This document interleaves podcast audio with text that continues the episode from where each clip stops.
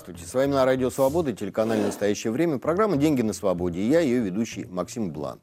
Близится конец года, если судить по статистике, то год для экономики стал далеко не самым плохим. По крайней мере, это относится к первой его половине. Экономика после провального 20-го восстанавливалась, причем довольно бурно. Это можно сказать и про Россию, и про остальной мир. Однако за такое бурное восстановление пришлось заплатить рекордной инфляции. В России рекордной за годы, в развитых странах за целое десятилетие. И уже со второй половины года начали проявляться первые признаки надвигающегося кризиса. Взлет цен на энергоносители спровоцировал проблемы в Китае и Европе в Европе. А это не просто две из трех крупнейших экономик мира, но и наши главные торговые партнеры.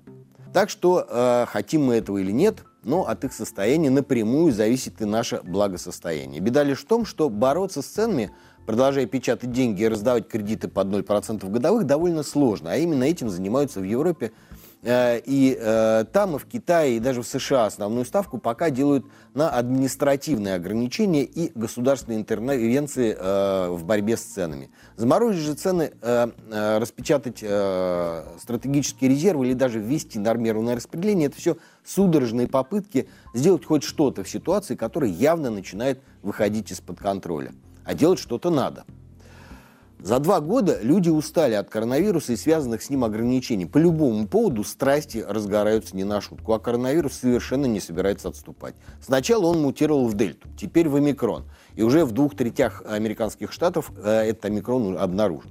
Власти во всем мире уже не понимают, что делать с новыми, все более заразными штаммами. Планы и стратегии отправляются в мусорную корзину. Еще в первой половине года казалось, что в 2022 году восстановление мировой экономики продолжится, пусть и не такими темпами, как в конце прошлого, начале этого года. А сейчас есть ощущение полной неопределенности и постепенно нарастающего хаоса. На фондовых рынках, в экономике, в политике.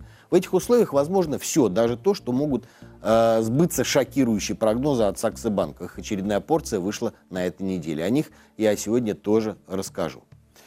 Напомню только про наш телеграм-канал «Блант на свободе», где мы обсуждаем свежие экономические и финансовые новости. И начнем. Сегодня в программе. Деньги и санкции. Чего ждать от разговора Путина и Байдена? Нано-деньги. Почему Роснано нечем платить? Деньги на будущее. Чем пугает Саксобанк?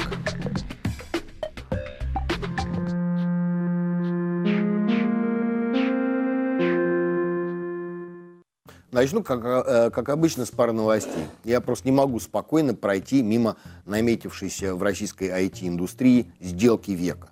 Группа ВК меняет основного акционера. Та самая, что владеет соцсетями ВКонтакте, Одноклассники, образовательным холдингом Skillbox, разработчиком э, игр MyGames, агрегатором объявлений Юла и долей в совместном предприятии со Сбером. А последнему, в свою очередь, принадлежат и Delivery Club, и Кухня на районе, и такси City Mobile, и еще много чего интересного. Продает контроль над всем этим Алишер Усманов. Тот самый, который, думаю, если войдет в российскую историю, то исключительно благодаря одной фразе, вот этой. Тьфу на тебя, Алексей Навальный. Покупает активы Усманова Юрий Ковальчук. Тот самый, который фигурирует во всех списках друзей Путина, является акционером Банка России и вместе с этим банком находится под международными санкциями. По информации РБК, Юрий Ковальчук вместе с женой и деловыми партнерами владеет почти третью входящей в структуру «Газпрома» группы «Сагаз». При этом доля «Газпрома» в этой группе менее четверти. И теперь «Сагаз», а он и так уже владеет многочисленными медиаактивами, например, почти третью Первого канала, станет еще и основным акционером ВК. Но это еще не все. Вишенка на торте. Возглавит IT-гигант Владимир Сергеевич Кириенко сын Сергея Владиленовича Кириенко, того самого киндер-сюрприза, на котором лежит ответственность за дефолт и девальвацию рубля в 1998 э, году. Простите. За ним последовал самый тяжелый и разрушительный кризис за все постсоветское время. Сейчас Кириенко-старший курирует внутреннюю политику администрации Путина, а Кириенко-младший до последнего времени сидел в кресле первого вице-президента Ростелекома. Кто-то скажет, и что тут такого? В конце концов, и детям высокопоставленных чиновников надо где-то работать. Может быть, Киренко-младший просто настолько талантлив, что добился всего сам. Может, оно, конечно, и так. Вот только меня несколько смущает послужной список нового руководителя ВК. До прихода в Ростелеком он был председателем совета директоров сразу в нескольких структурах. Телекомпании «Волга», Саров бизнес-банке, Нижегород промстройбанке. И э, все эти структуры базируются в Нижнем Новгороде. А именно там, где папа Сергей Владиленович долгие годы доказывал свою преданность в должности полпреда в Приволжском федеральном округе. Потом папу взяли в Москву и поставили руководить Росатомом. Ну и сын через некоторое время забыл и про телекомпанию «Волга», и про Саров Бизнесбанк, и вслед за родителем переехал в столицу.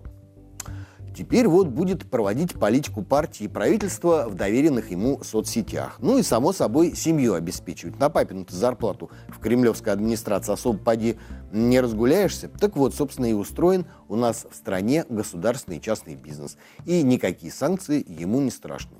И, кстати, о санкциях. С каждым днем растет вероятность того, что России ждут новые секторальные ограничения. Об этом сейчас и расскажу. Во вторник, 7 декабря, в формате видеоконференции состоится российско-американский саммит. Его главной темой станет Украина. Американцев и европейцев беспокоит концентрация российских войск на западной границе. Путина, в свою очередь, беспокоит помощь стран НАТО в вооружении украинской армии и возможное вступление соседней страны в Североатлантический альянс. Что же до концентрации войск, позиция российского МИДа проста. Наши войска на нашей территории, где хотим, там мы концентрируем. Никто от этой встречи не ждет никаких договоренностей. С нулевым результатом закончилась и предварительная встреча министров иностранных дел России и США. Пакта Лаврова-Блинкина не получилось. Каждый стоит на, стоем, стоит на своем и слушать оппонента не готов.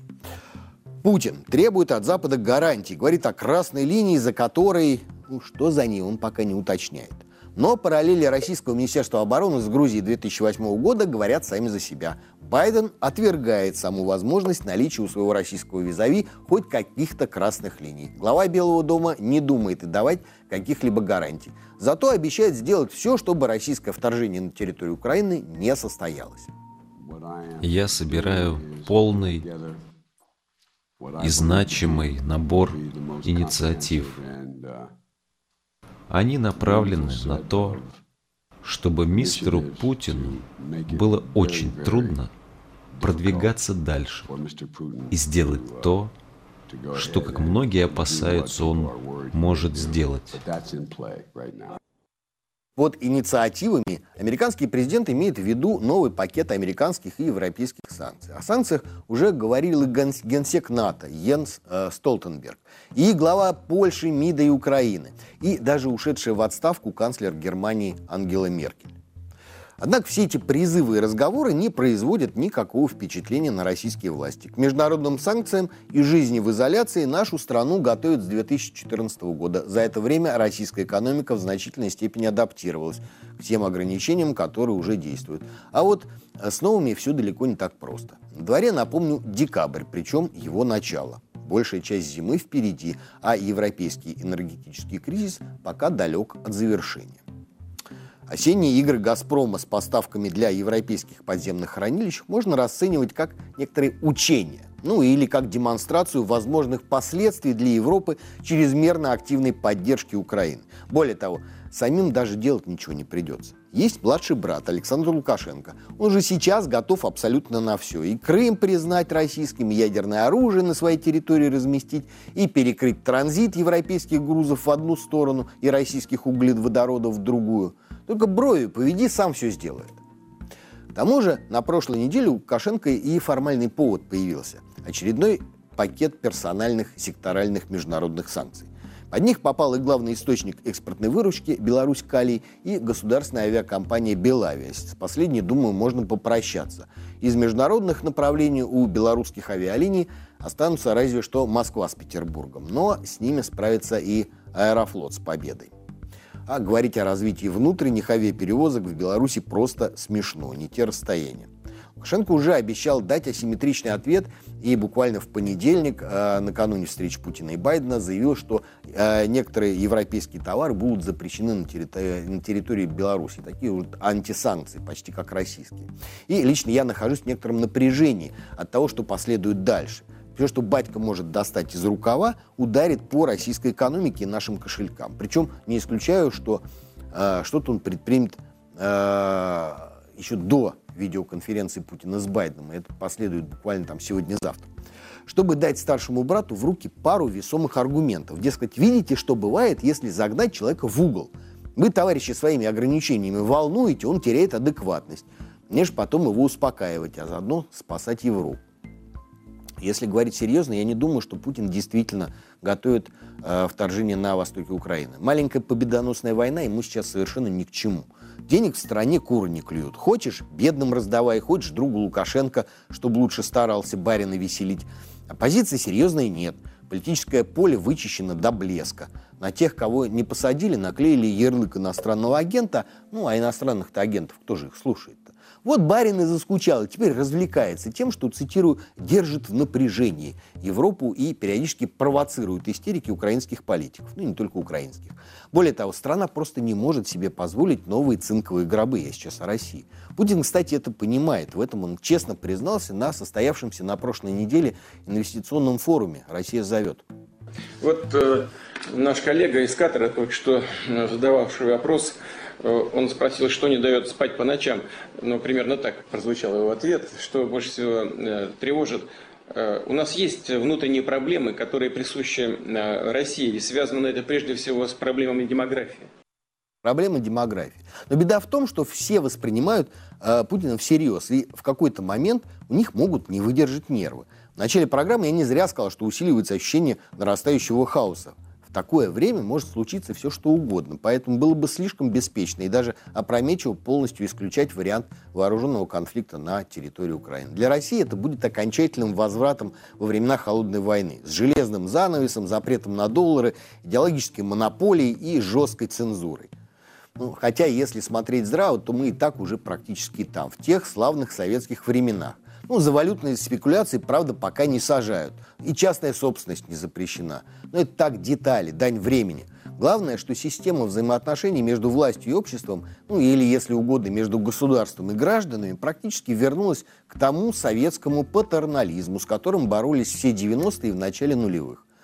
За пример далеко ходить не надо. Взять тот же форум «Россия зовет». На нем Путин рассказывал о своей героической борьбе за рождаемость. Она заключается в раздаче денег теперь уже э, тем, кто только собирается рожать, то есть беременным. А параллельно глава Банка России Эльвира Набиулина отчитывалась о своей героической борьбе с инфляцией и кредитным пузырем. И заявила, кстати, что уже на ближайшем заседании оно состоится в середине декабря.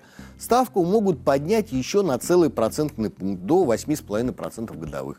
С точки зрения борьбы с инфляцией, наращивания социальных выплат и повышения ставок взаимо уравновешивающие или, если угодно, взаимоуничтожающие действия. Но посыл прост. Вы, главное, рожайте и работайте, а мы вас будем кормить и, может быть, даже худо-бедно одевать. Что до кредитов, это не для вас. Хватит уже, наигрались в кредиты с ипотеками. Живите на пособие. И раз уж разговор свернул на тему долгов, самое время рассказать о небольшой панике, которая накрыла на прошлой неделе российский рынок облигаций. В начале прошлой недели инвесторы начали панически избавляться от облигаций Роснана, причем даже тех, погашение которых было намечено на среду, 1 декабря. Причина проста. Денег у компаний практически нет, а правительство брать на себя долги бывшей госкорпорации явно не торопится. С подробностями Артем Радыгин. I'm going to put 200 in the pot, and then you're going to put 200. Okay. And then I'm going to buy the whole stack for 300, and we're both going to make $100. That's awesome. Thank you. Heck yeah. Судя по долгам перед инвесторами, как-то так Роснана распоряжается деньгами, но все равно чудом остается на плаву. В этот раз к 1 декабря Роснана нужно было выплатить 5,5 миллиардов рублей тем, кто ранее купил ее облигации. Но незадолго до расчетного дня в госкомпании обнаружили, что денег нет. Вы держите здесь, вам всего доброго, хорошего настроения и здоровья. На московской бирже даже экстренно остановили торговлю бумагами Роснана, чтобы те, кто знает чуть больше о том, что что происходит в компании, не заработали больше остальных. На тот момент облигации Роснано со сроком погашения в декабре 2023 года продавались за 65-70% от стоимости, а облигации, по которым платить в этом году, за 70-74%. Чтобы расплатиться по декабрьским долгам этого года, компания Чубайса, теперь уже Куликова, взяла еще кредитов. У кого конкретно, Роснано не сообщает, но обещает, что все обязательства по долгам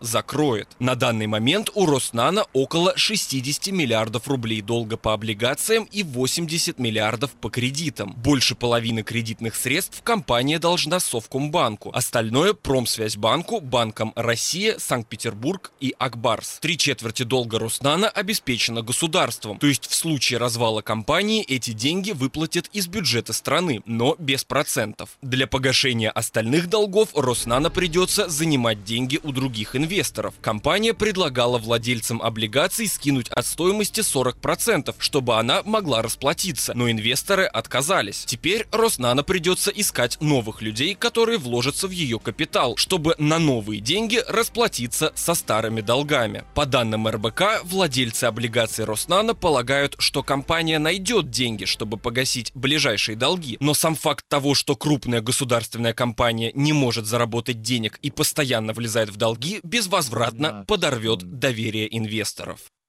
Ну, думаю, что никаких новых инвесторов компании искать и не будет, а через год-другой просто закроется. Еще я абсолютно уверен, что если бы во главе компании остался Анатолий Чубайс и проект продолжала вести его команда, то всей этой ситуации просто не, попросту не было бы. Но в прошлом году Чубайса убрали из компании, а на его место поставили откровенного ликвидатора. И прежде чем э, разбираться, почему нанотехнологии не стали в России локомотивом модернизации, а именно такую миссию возлагали на госкорпорации э, при их создании, уместно будет напомнить, с чего все начиналось. Э, о славном начале и бесславном конце госкорпорации, превратившейся в акционерное общество, расскажет Алена Вершинина. Корпорация Роснано появилась благодаря увлечению Владимира Путина нанотехнологиями. Государство не будет жалеть средств на развитие наноиндустрии, но необходимо, чтобы работа была организована правильным образом и средства расходовались эффективно. Курировать вопрос развития нанотехнологий Путин поручил Сергею Иванову. Он в тот момент участвовал в гонке преемников вместе с Дмитрием Медведевым. Так что в начале 2007 был повышен с министра обороны до первого вице-премьера. Но, как известно, преемником стал все-таки Медведев. Иванов же остался курировать нанотехнологии. В июле того же 2007 был подписан указ о создании корпорации нанотехнологий, или сокращенно Роснанотех. В марте 2011 в результате его реорганизации было создано акционерное общество Роснано. В 2007 правительство внесло в Роснано 130 миллиардов рублей, что составляло более 5 миллиардов долларов по тогдашнему курсу. Эта сумма почти равнялась финансированию всей научной отрасли России в том же 2007 году. Первым гендиректором новой госкорпорации стал Леонид Меламед, экс-глава Роснэнергоатома и бывший первый зам Анатолия Чубайса в РАО ЕС России. Как рассказывал в интервью сам Меламед, по официальной версии ему эту должность предложил как раз Сергей Иванов. По неофициальной, со слов Меламеда же, его кандидатуру Иванову посоветовал Чубайс. Тем не менее, Меламед руководил Роснано чуть больше года, а потом его и сменил как раз Чубайс. Что же за 14 лет удалось сделать Роснано? Первым и одним из самых громких проектов Роснана стало создание электронного учебника для российских школ. Ведомости писали, что с 2010 по 2012 год Роснан инвестировал чуть больше 7 миллиардов рублей в британскую компанию Plastic Logic. Она разработала технологию некремниевых дисплеев. Они были гибкими и цветными. Размер дисплея примерно равнялся листу бумаги формата А4. Такие экраны планировалось использовать для разработки электронных учебников, читалок и иных подобных устройств. В 2011-м Чубайс представил Путину Reader Plastic Logic 100 как раз в качестве такого электронного учебника и обещал, что ими оснастят чуть ли не все российские школы. Правда, даже в момент презентации к этому проекту были вопросы. Тем не менее, учебник прошел апробацию в ряде школ, но затем проект свернули. Сам Чубайс считает крупным международным успехом портфельную компанию Роснана OCSIL. Она специализируется на производстве одностенных графеновых или углеводородных нанотрубок. Белл назвал ее даже первым российским долларовым единорогом, то есть капитализация компании превысила миллиард долларов. Такие графеновые трубки улучшают механические свойства, а также электро- и теплопроводность различных материалов. В Роснано считает, что разработанная технология позволила вывести производство таких углеродных нанотрубок трубок на промышленный уровень и впервые в мире сделала их массовое внедрение экономически целесообразным. Другим крупным успешным проектом Роснана считается компания по производству тонкопленочных солнечных панелей Хевел. Как громко заявляют самой госкорпорации, созданная при участии Роснана группа компании Хевел, единственный отечественный производитель солнечных батарей полного цикла, от ячеек и модулей до промышленных электростанций. Предприятие находится в республике Чувашия, и опять же, если верить Роснана, Хевел держится в топ-5 производителей солнечных батарей в мире. Правда, в 2018-м Роснано продало 49% своей доли Хевела, но продолжил участие в проекте в качестве основного кредитора. Громким, но сложно сказать, чтобы особо успешным проектом стало производство литий-ионных батарей. Делают их на созданном Роснано заводе Леотех Новосибирске, а используют для электробусов и троллейбусов. В самой Роснано говорят, что Леотех единственный в России промышленный производитель таких аккумуляторов. Правда, в конце 2019-го завод литий-ионных батарей Леотех обанкротился, заключив мировое соглашение с кредиторами. А в сентябре этого года здание завода и вовсе выставили на продажу за 1 миллиард рублей. В марте 2019 то есть через 11,5 лет после создания, Чубайс сообщил, что Роснано за все время работы выплатила почти 132,5 миллиарда налогов, таким образом вернув средства, выделенные на ее создание. Но в целом же успехи Роснано оцениваются именно как нано. Как отмечал коммерсант, по данным Росстата, по итогам 2019 года продукцию, связанную с нанотехнологиями, выпускали в России 524 предприятия, но только 83 из них были созданы или работали с участием Роснано. Год назад, в начале декабря 2020 Путин снял Чубайса с поста главы Роснана и предложил занять эту должность первому зампреду коллегии военно-промышленной комиссии Сергею Куликову. Больше всего во всей этой истории меня удивляет вовсе не то, что Роснано сейчас не может расплатиться по долгам. Для компаний, работающих в области высоких технологий, большая долговая нагрузка по нынешним временам это не что-то из ряда вон выходящее. Вот Илон Маск, кстати, на прошлой неделе заявил, что SpaceX на грани банкротства. Да и для российских госкомпаний – преддефолтное состояние не такая уж и редкость. Напомню, что после Олимпиады в вебе образовалась немного миллиардная, а триллионная дыра. Ничего, закрыли. Удивительно, что Роснана не только просуществовала столько лет, но даже родилась десяток вполне себе успешных проектов. В сюжете Алены звучала цифра, что на создание новой отрасли государства в 2008 году выделило 130 миллиардов рублей. Ну, на первый взгляд, много ну, на, эту же Олимпи... на ту же Олимпиаду государство потратило примерно в 10 раз больше. Я молчу про неокупаемую газовую трубу в Китай.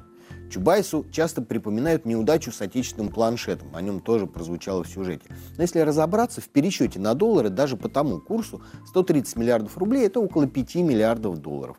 И компания с капитаном 5 миллиардов долларов должна была конкурировать с Apple и Samsung. И самое забавное в том, что планшет-то они сделали – вот только люди, зарабатывающие на школьных учебниках, проект торпедировали, и в результате дети по-прежнему таскают за спиной килограммы бумажных книг и рабочих тетрадей, а государство по-прежнему тратит на их покупку миллиарды рублей. Но эти деньги заложены в бюджете, и их особо никто не считает.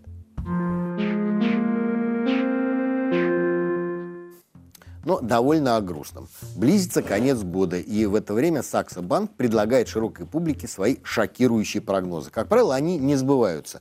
Да и аналитики, которых пишут, сами признают, э, что э, это в значительной степени шутка и призывают относиться к своим экзерсисам не слишком уж серьезно.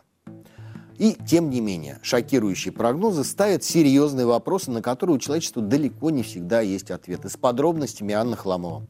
Датский Саксо-банк, который ежегодно публикует так называемые шокирующие прогнозы для мировой экономики, представил список на 2022 год. Представители компании подчеркивают, что к их предсказаниям не стоит относиться как к официальным рыночным прогнозам. Они больше касаются маловероятных событий, но возможность их воплощения в жизнь также не стоит недооценивать. Красной нитью через все прогнозы идет тема революции. Эксперты Инвестбанка отмечают, что в мировой экономике и обществе в целом возросло напряжение, справиться с которым нынешняя система не способна. По их словам, революция не просто возможна, а неизбежна. Вопрос только в том, когда и как она произойдет. Итак, в 2022 году эксперты Саксобанк ожидают, что ряд стран снимет экологические ограничения на новые инвестиции в добычу сырой нефти и природного газа из-за резкого роста цен на топливо и продукты. Аудитория Фейсбука и Инстаграм в возрасте до 40 лет перейдет в ТикТок и Снэпчат, что скажется на стоимости метавселенной. Эксперты ожидают падения акций компании на 10-15%.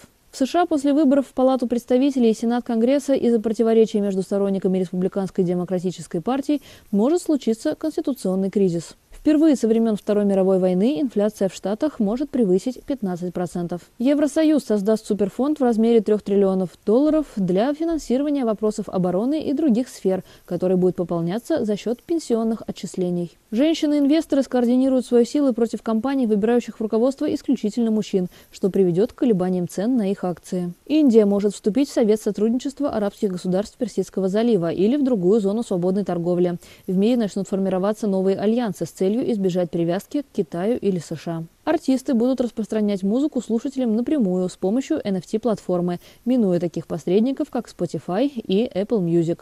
Акции Spotify могут упасть на 33%. Один из самых настораживающих прогнозов от Сакса Банк – усиление противостояния между США и Китаем. Эксперты ожидают, что к ним присоединятся и другие страны с передовыми военными технологиями, среди которых будут Россия, Индия, Израиль и Евросоюз. На этот раз гонка вооружений будет проходить в области гиперзвуковых и космических технологий, что спровоцирует новую холодную войну. Последний прогноз от датской инвесткомпании, напротив, звучит воодушевляюще. Эксперты ожидают, что в 2022 году в медицине произойдет прорыв. Ученые создадут суперсредство, которое позволит продлить человеческую жизнь более чем на 25 лет. Причем это лекарство сможет как замедлить старение, так и омолодить уже постаревшие клетки, а также сократить или даже устранить многие болезни. Какие именно, эксперты не уточняют. Однако в Саксобанк призывают не обольщаться. По их мнению, это волшебное средство спровоцирует этические, экологические и финансовые кризисы невиданных ранее масштабов. Прежде всего, если все люди будут полностью здоровы и жить долго, это скажется на частных и государственных пенсиях и вообще возможности выйти на пенсию, а также на доступности продуктов питания. Кроме того, эксперты задаются вопросом, гуманно ли сделать это суперсредство доступным для всех. Ну, если говорить о продлении жизни, прогноз это не новый. С точки зрения экономики он действительно выглядит абсолютной катастрофой. Количество пенсионеров и так растет гораздо быстрее, чем число работников. Пенсионные системы по всему миру трещат по швам. И если что-то действительно похоронит капитализм, то это оно – старение населения, которое ускорится, ускорится из-за продления жизни. Если люди э, в ближайшее время не перейдут действительно на каких-нибудь роботов, то проблема э, приведет к глобальной экономической катастрофе. А на этом время нашей программы подошло к концу. Я хотел бы еще раз напомнить про наш телеграм-канал «Блант на свободе», где мы обсуждаем свежие экономические и финансовые новости. С вами была программа «Деньги на свободе». Я ее ведущий Максим Блант. До встречи.